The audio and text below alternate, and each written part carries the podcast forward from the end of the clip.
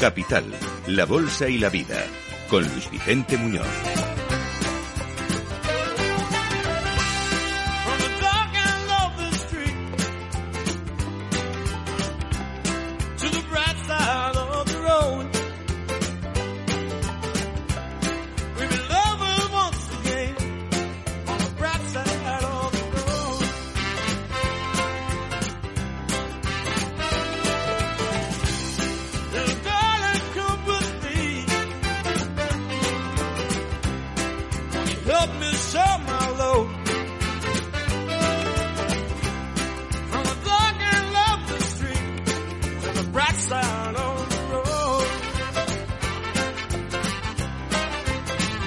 Bueno, abrimos este espacio en la radio de los líderes, dando la bienvenida a Capital Radio a Jorge Fuentes, es gestor de renta variable internacional en Bestinver. ¿Cómo estás, Jorge? Me alegra verte. Muy buenos días. Un poco congelado. He venido andando desde Bestinver hasta aquí y hace un frío pelón, pero muy bien, muy contento de estar aquí. Más frío que nunca, ¿verdad? Pero, sí.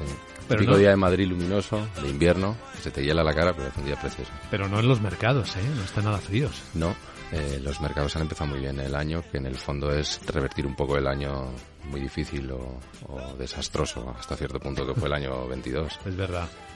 Pero bien, bien, eh, las cosas las cosas van mejor, desde luego. Ahora vamos a comentar cómo es tu perspectiva, cómo estáis trabajando en Bestinver, los fondos sobre todo de renta variable internacional. Pero déjame adelantar una información que nos acaba de llegar, que es un avance de resultados del mayor fondo soberano del mundo, el Fondo Soberano de Noruega. Sandra Torrecillas, ¿cómo le va? Pues eh, son los datos de 2022 y la verdad es que no le ha ido muy bien porque acaba de presentar pérdidas récord de 164.000 millones de dólares. Eso duele. Eso duele. Las peores eh, pérdidas habían sido en el año 2008, estas son bastante superiores y dice que el rendimiento de la inversión del fondo se ha situado en el menos 14,1% en todo 2022. Y si miramos algún detalle más, en renta fija menos 12,1%, en renta variable menos 15,3%. Eh, está explicando el eh, director ejecutivo del fondo que se llama Nicolai Tangen, dice que el mercado se ha visto afectado por lo que ya sabemos, la guerra en Europa, la elevada inflación, la subida de los tipos de interés y que todo esto ha afectado negativamente tanto a la renta variable como a la renta fija al mismo tiempo. Y eso dice que es muy poco habitual. Recordamos eh, que este fondo invierte los ingresos del sector noruego del petróleo y del gas y tiene participaciones en unas 9.300 empresas de todo el mundo. Posee el 1,3% de todos los valores cotizados. También invierte en bonos, en inmuebles no cotizados y en proyectos de energías renovables. Por cierto, que si miramos estos dos últimos, en inmuebles no cotizados, ahí la rentabilidad ha sido positiva, 0,1%, y en proyectos de energías renovables también, más 5,1%. Habrán sido las excepciones. La verdad es que por tamaño, pues eh, no hay nada comparable con este Fondo Soberano de Noruega. Pero claro, es que estamos intentando olvidarnos del año 2022 pero en realidad, claro, ahora hay que cotizar las cotizadas, los resultados de 2022, ¿verdad, Jorge? Y eso no nos va a abandonar de momento en el primer trimestre. Bueno, los resultados de 2022 en el fondo son poco relevantes, te dan un poco una idea de qué tal han ido los negocios. La peculiaridad del 2022 es que las acciones han caído y los resultados en, en, muchas ocasiones han sido han sido buenos, no han sido malos. En nuestro caso, en, los, en las compañías de las que somos propietarios en Bestinver, los resultados han sido pues yo diría excepcionales. Han subido casi un 20%, más de un 20% de media. Han hecho los deberes nuestras empresas, protegiendo márgenes, trasladando precios, recortando costes donde se podía, acumulando más caja, pagando dividendos y recomprando acciones propias, que esto es una cosa que, que nos ha sorprendido muy positivamente en el, en el año 22. Y sin embargo, las acciones han caído, pues de media, no sé, un 15, un 20%. Eh, y lo que el resultado de esta discrepancia es que las valoraciones han caído mucho y las valoraciones en el fondo son las que determinan la rentabilidad a largo plazo de las inversiones, con lo cual un poquito en el 2023 ya se empezaba a destapar ese valor oculto que atesoran nuestras carteras, pero pero esta es, esta es la clave, los resultados del 23 y los resultados a largo plazo, no los del 22. Bueno, pero esto tiene una explicación relativamente sencilla. La valoración hay que ajustarla en cuanto los tipos de interés empiezan a subir sí. Y no solo eso, empieza a drenarse liquidez del mercado, que eso también tiene que notarse más o menos en algún momento, ¿no? No, no, desde luego, o sea, el, el, el gran responsable de la caída en las valoraciones es la subida tan rápida de los tipos de interés. Históricamente, cuando suben los tipos de interés, las bolsas no lo hacen mal porque responden a una fortaleza en las economías y, lo que subyace detrás de esa fortaleza es unos beneficios que, que crecen. Ha sido excepcional el 22 porque las subidas de interés han ido acompañadas de subidas de, los beneficios, pero las cotizaciones han caído sobre todo por la virulencia, que han sido las subidas de los tipos de interés. Recuerda que hace menos de un año la Fed, que es el Banco Central de los bancos centrales, pensaba que los tipos de interés a final de este año iban a estar al 0,5 y vamos a acabar dentro de nada, estando casi al 5. Entonces eso ha sido difícil para el corto plazo. Pero bueno, eh, eso sienta las bases de lo que van a ser buenas rentabilidades a futuro si los tipos de interés no tienen que subir muchísimo más, que nosotros creemos que no tienen que subir muchísimo más. Esa es la parte buena, ¿no? Que ya empezamos a ver hasta dónde pueden subir los tipos. Eso es. A ver, yo no soy macroeconomista, en Bestinver no invertimos, no somos macroeconomistas, lo que somos es inversores en empresas a largo plazo. Pero sí es verdad que si los tipos de interés tenían que recorrer, digamos, un kilómetro, pues a lo mejor ya llevan 850 metros. Sí.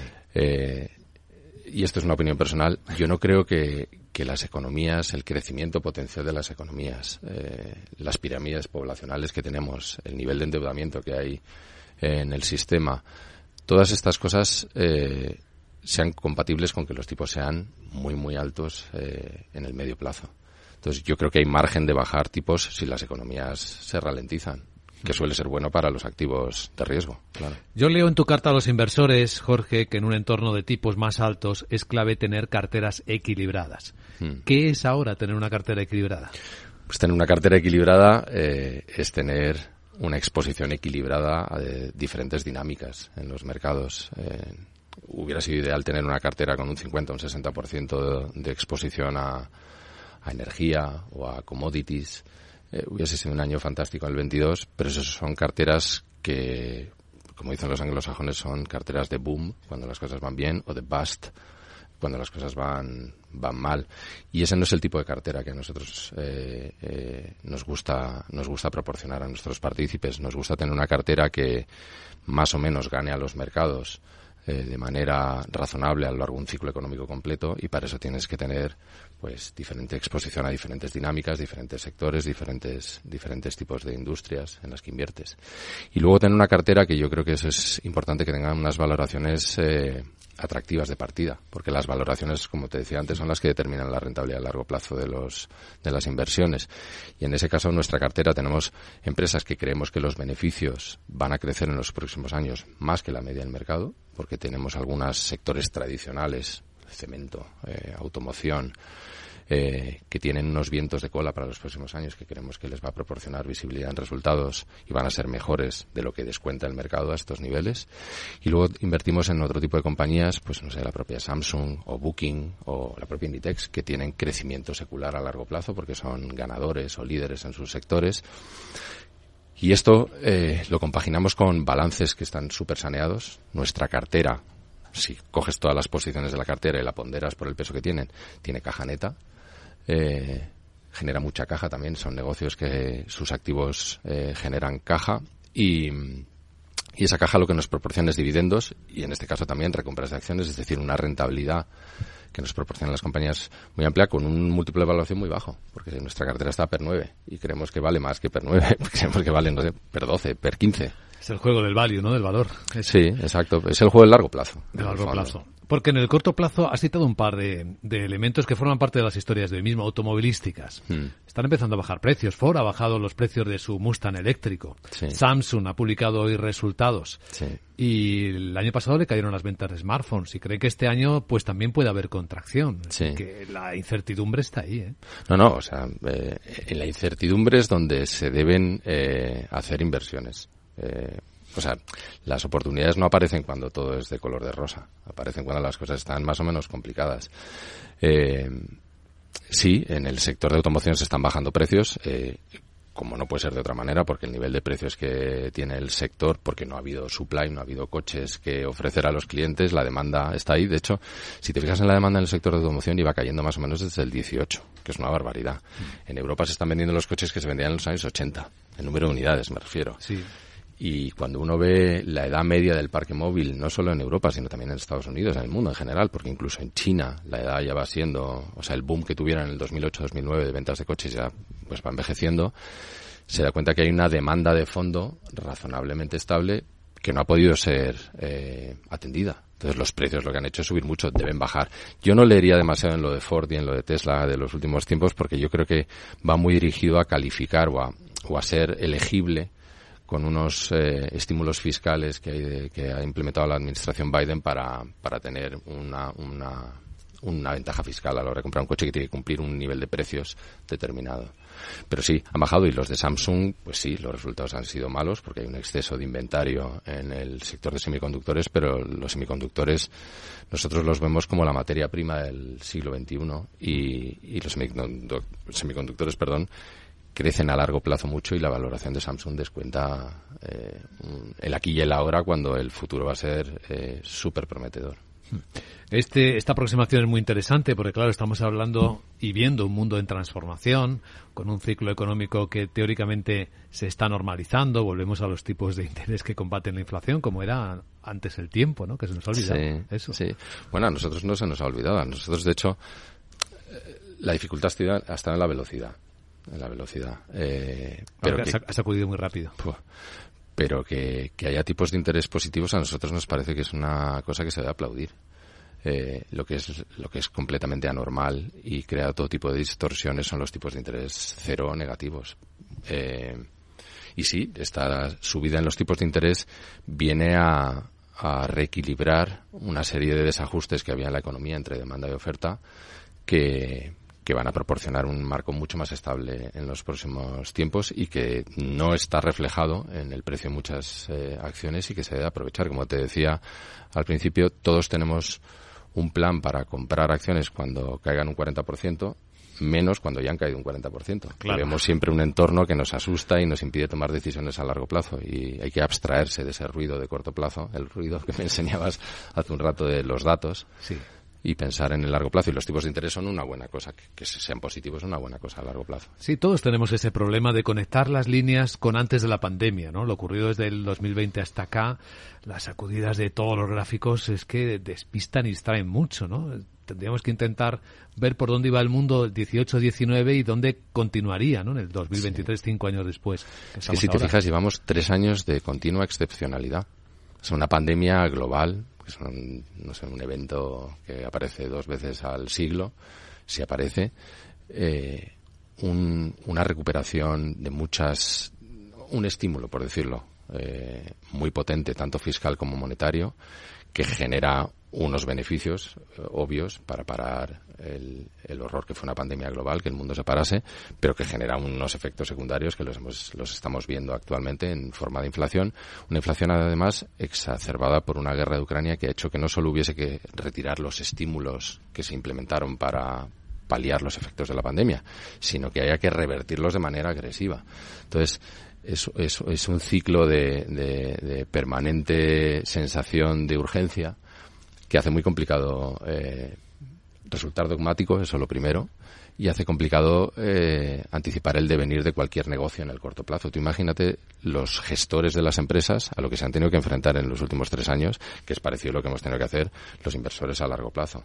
Es, es, es, difícil, pero bueno, contra esto lo que hay que hacer es lo que te decía al principio, carteras equilibradas, carteras baratas y, y mirar al bosque y no a las ramas. Sí, porque todavía no debemos haber salido. Observando lo que comentamos hace un instante de cómo ha ido el 2022, lo difícil que ha sido para la inversión, los resultados, viendo cómo ha ido este mes de enero que estamos terminando hoy, viendo cómo los rebotes, pues el SP más 20%, Nasdaq más 34, ¿no? Desde los mínimos. Ah, desde los mínimos, desde sí. los mínimos. Claro, sí, claro. Sí, bueno, eh, ¿sabes lo que pasa? Que es que en, en 2022 ha habido muchos momentos a lo largo del año en el que los beneficios son importantes, ¿eh? pero los beneficios subían. Pero más importante o igual de importante son otras dinámicas que afectan al devenir de las acciones que cuando uno los miraba en el 2022 realmente eh, entendía por qué el mercado llevaba anticipando una recesión que todavía no se ha producido, por cierto, muchos meses. Fíjate en la confianza eh, de los consumidores o de los empresarios, de los agentes económicos en general, porque los inversores era igual, ¿eh? Eh, en mínimos de los últimos, yo diría, 25 años ha estado la confianza de los consumidores por debajo de los peores momentos del COVID, que a mí eso me parece inaudito, uh -huh. por debajo de la crisis de la eurozona, que estamos debatiendo qué banco había que nacionalizar o qué país se salía del euro, que eso es una dinámica muy diferente a la que hemos tenido en el 22. Eh, las posiciones de cash de los inversores, el, eh, que es, una métrica del susto, de la poca confianza que tienen los mercados, estaban en máximos desde Lehman Brothers, que ahí nos estamos debatiendo que el sistema financiero americano estaba quebrado y que el mundo venía de un de una crisis sistémica muy gorda que, que hubo que tardar 10 años en digerirla. Pero vamos, la exposición a cash y commodities de los inversores frente a, la exposición a bonos o a bolsa está en mínimos históricos. O la, valoración de aquellas compañías consideradas cíclicas o que sus resultados dependen más del devenir económico, de la coyuntura económica en los próximos meses, están en mínimos de 40 años con, con respecto a compañías o a sectores considerados defensivos. Entonces había unos extremos en el mercado que a poco que que la inflación ha empezado a caer, a poco que la gente se ha tranquilizado un poco y los titulares no han sido los, los dueños del sentimiento, pues el rebote ha sido muy potente, sí. Qué interesante perspectiva. Estamos hablando en Capital Radio y enseguida vamos a examinar sus fondos internacionales, eh, renta variable internacional, también la cartera ibérica y la renta fija, por supuesto, que dicen que es la gran protagonista del principio del año. Estamos hablando con Jorge Fuentes, gestor de renta variable internacional en Bestinver, y seguimos en un instante. Capital, la bolsa y la vida.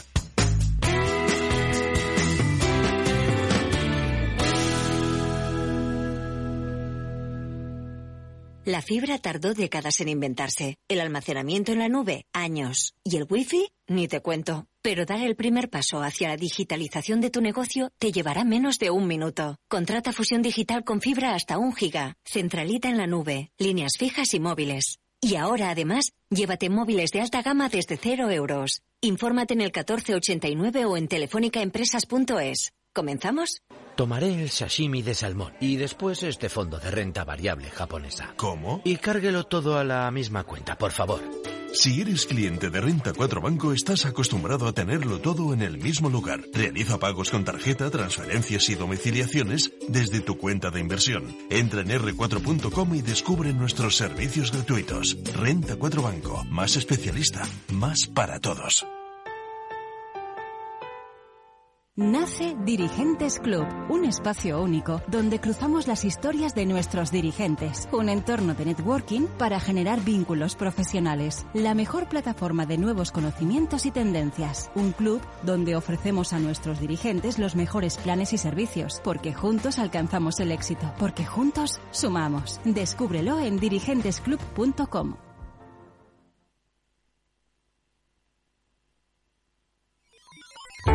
Los robots escuchamos Capital Radio. Es la radio más innovadora. Oímos a Saragot, con Luis Vicente Muñoz. Ahí le has dado. Esto es Capital Radio. Di que nos escuchas.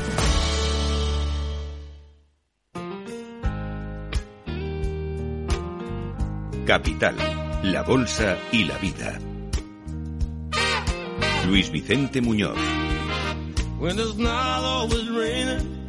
There'll be days like this when there's no one complaining. There'll be days like this. Everything falls into place like the flick of a switch. Well, my mama told me there'll be days like this. When you don't need to worry, there'll be days like this. Bueno, pues aquí seguimos en esta conversación que nos sirve de forma extraordinaria para dar contexto al momento que vivimos en los mercados a través de uno de los líderes de la inversión, que es Bestinver. Eh, hoy con nosotros en Capital Radio Jorge Fuentes, gestor de renta variable internacional, está ayudándonos a reflexionar sobre el momento que vivimos, sobre la coyuntura, también sobre la estructura, sobre los grandes cambios. Y ahora queremos entrar en el detalle en cómo están gestionando eh, sus fondos bien conocidos, los Besting Fund famosos, tienen ya una larga historia de éxito en distintos ámbitos de inversión, Besting Fund, Bestinver Internacional. Si empezamos por la parte de Bestinver Internacional, ahora mismo en tu cartera, ¿qué es lo que hay o, en qué estás, Jorge? Pues hay empresas eh, que no tienen deuda. Esto es una parte muy importante de nuestras tesis. Criterio uno, no tener deuda. Bueno, no pasa nada por tener un poco de deuda, pero desde luego en un entorno como el actual preferimos empresas que pueden ganar cuota de mercado porque tienen una posición de solvencia amplia, que es lo que siempre pasa cuando las cosas vienen mal. Las empresas buenas suelen arañar más clientes, eh, suelen comprar competidores que tienen eh, dificultades y esto nos parece que es una cualidad que debe tener toda inversión para estar en nuestra cartera. Son empresas que tienen que estar bien gestionadas, que lo están. Eh, de hecho, ahora te comento una de las una de las sorpresas que ha sido el 22, que han sido las recompras de acciones, pero tienen que ser, como decía, empresas que estén gestionadas por por managers que admiramos. Tienen que ser empresas eh, que estén en sectores que tengan una oportunidad a largo plazo de crecer y de crecer de manera rentable y luego tienen que ser, sobre todo, por encima de todo, empresas cuyo valor y precio eh, tenga un gap o una divergencia en los mercados, es decir, que el valor que nosotros estimamos de los negocios a largo plazo sea muy superior al precio al que cotizan, que es eh, de lo que están compuestas nuestras empresas. Hay todo tipo de sectores, hay sector, iba a decir tecnológico, pero es que Samsung es tecnología, pero, pero es valor y es un conglomerado industrial que es el principal productor de chips de memoria del mundo. Eh, hay empresas de automoción, hay empresas cementeras, hay, eh, tenemos exposición a energía, aunque la hemos reducido en los últimos meses después del desempeño tan fantástico que han tenido en el 22. Hay sector financiero, hay sector consumo, hay una cartera equilibrada de compañías, como te decía, bien financiadas, bien gestionadas y baratas. ¿Por qué es una grata sorpresa los programas agresivos de recompra? Pues porque eh, las recompras de acciones cuando se hacen con las valoraciones son bajas es una de las mejores formas de generar valor para los accionistas que tiene una compañía. Cuando una empresa compra acciones propias los que somos accionistas tocamos a más parte del pastel, a más parte de los activos que tiene esa empresa y de los beneficios que va a generar a largo plazo esa empresa. Y cuando se hace con valoraciones eh, reducidas, como es el caso en 2022 de muchas de nuestras compañías, pues estás generando un, un valor fantástico por doble, por doble, por doble vía. Una, esa mayor pastel al que tocamos y dos, porque la rentabilidad de esa inversión que hay que, hay que estudiarlas como lo que son, que son inversiones que hacen las empresas en acciones que ellos conocen mejor que nadie, eh, las están haciendo con una rentabilidad potencial muy alta. Y digo que es una sorpresa positiva porque mm, es justo lo que queremos de los ejecutivos que gestionan nuestras empresas, que cuando las acciones son baratas, y ellos han sido prudentes en el ciclo anterior, es decir, que tienen un balance, que se pueden permitir hacer estas cosas, pues que recompren acciones propias porque es la mejor forma que tienen de retribuirnos, casi mejor que, los dividendos. Y la sorpresa es por el número de empresas que eh, están recomprando acciones propias. Un 50% por número de acciones o por número de compañías que tenemos en nuestra cartera, más de la mitad están recomprando acciones propias en el 22 o han empezado a recomprar acciones propias en el 22, muchas de ellas por primera vez en su historia, muchas de ellas europeas o alemanas, que no son especialmente eh, especialistas en hacer este, eh, en hacer este tipo de, de, movimientos corporativos de, de asignación de capital y cuando uno pondera por el peso que tienen esas empresas en nuestra cartera, es casi dos tercios de la cartera la que está recomprando acciones propias. Hemos hecho un papelito, eh, los miembros del equipo de inversión eh, tenemos un blog en la página web de Bestinver lo pueden encontrar tus oyentes, que se llama el blog del equipo de inversión. Hemos hecho un papelito de lo que significan las recompras de acciones para los accionistas a largo plazo como nosotros. Y en la carta les invito a todos tus oyentes también que lean lo que eso significa y es una de las, como te decía, una de las grandes noticias porque además por encima de esta consideración más cuantitativa, cualitativamente, eh, lo que hace es refutar nuestras tesis de inversión. Es decir, cuando unos tipos que conocen muy bien el valor de sus activos y la rentabilidad que les pueden ofrecer a largo plazo los están recomprando, sus acciones, es decir, que quieren tocar a más, pues, pues nos parece que refuta, aunque el 22 no, no, no haya sido especialmente amable con nosotros, eh, pues refuta nuestras tesis a largo plazo sobre las compañías que tenemos. ¿Qué está pasando en la cartera ibérica ahora en el comienzo del año? Pues la cartera gestionada por, por Ricardo Seixas y sus y sus eh, y su equipo de inversión, pues yo creo que lo está haciendo muy bien. Eh, Ricardo eh, tiene un track record que es, yo creo que es imbatible. Es, es un tipo que gana a los mercados ibéricos de manera consistente todos los años y, hablábamos con él, eh, ya lo dijo en la conferencia de inversores que hicimos en junio, eh, Eh, habla de la oportunidad que hay a largo plazo en, la bolsa española que yo comparto con él. Eh, tendemos los españoles en general no valorarnos mucho en, en, en, muchas circunstancias y esto se traslada un poco a la bolsa española. La bolsa española está compuesta por muchas empresas que son competidores formidables eh, a nivel global en muchos sectores, en muchos ámbitos, que después de 10 años de desapalancamiento intenso en la, en la economía española, no solo por las familias, sino las propias empresas, eh, han hecho sus deberes y tienen balances que ahora mismo son, son eh, súper sólidos y sin embargo cotizan con un estigma de lo que fue la década anterior. Eh, eh, y, ese estigma se traduce en unas valoraciones muy reducidas con respecto a muchas compañías a nivel global. Y el ciclo este de tipos de interés positivos, de negocios tradicionales, no solo eh, startups o criptomonedas o, negocios, en fin, que en España no, no tenemos ese tipo de tejido, eh, iba a decir empresarial o, o, de, o de innovación, pues creo que es un ciclo que les viene eh, les viene bien para el próximo, lustro, por decir, y, con las valoraciones de partida que tienen, eh, la bolsa la bolsa española ofrece una oportunidad para los inversores a largo plazo que creo que el mejor vehículo para capitalizarlo es Bestinver Bolsa. Y en la renta fija, que parece el activo de moda en el comienzo del año. Yo no sé si es el activo de moda. Yo creo cualquier activo que haya caído mucho y que esté barato es un activo que debe ser de moda.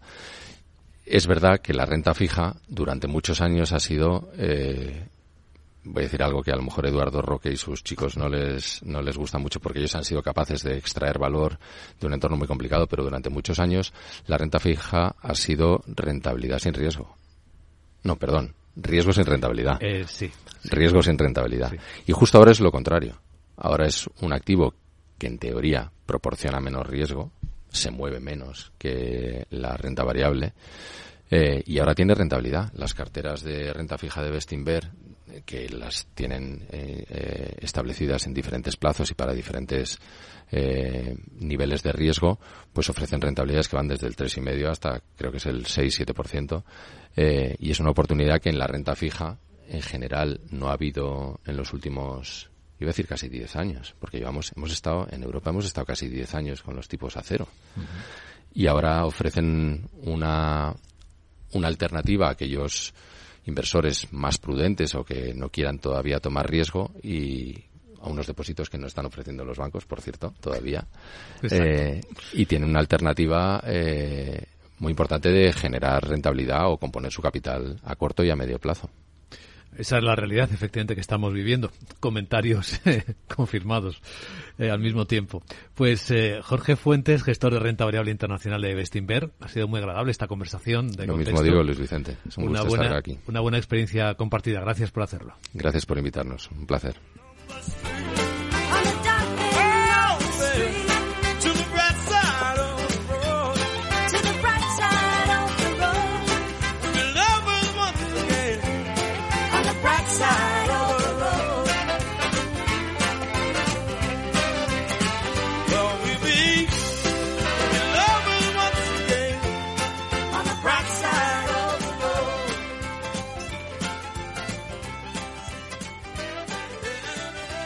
Capital, la Bolsa y la Vida, el programa de radio que despierta la economía, con Luis Vicente Muñoz.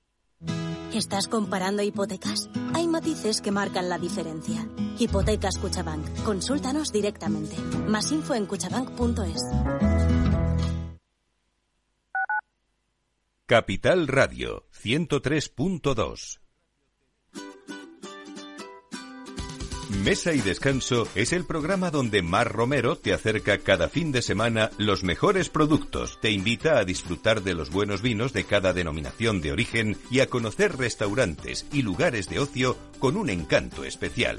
Mesa y Descanso, los domingos a las 13 horas, aquí en Capital Radio. Los miércoles a la una de la tarde en Capital Radio, Gestión del Talento. El escaparate de la formación para el empleo. Expertos formadores, agentes sociales y representantes de la Administración se dan cita en este espacio para impulsar el valor de la formación y el talento. Un espacio de Fundae, la Fundación Estatal de Formación para el Empleo, dirigido por José Joaquín Flechoso.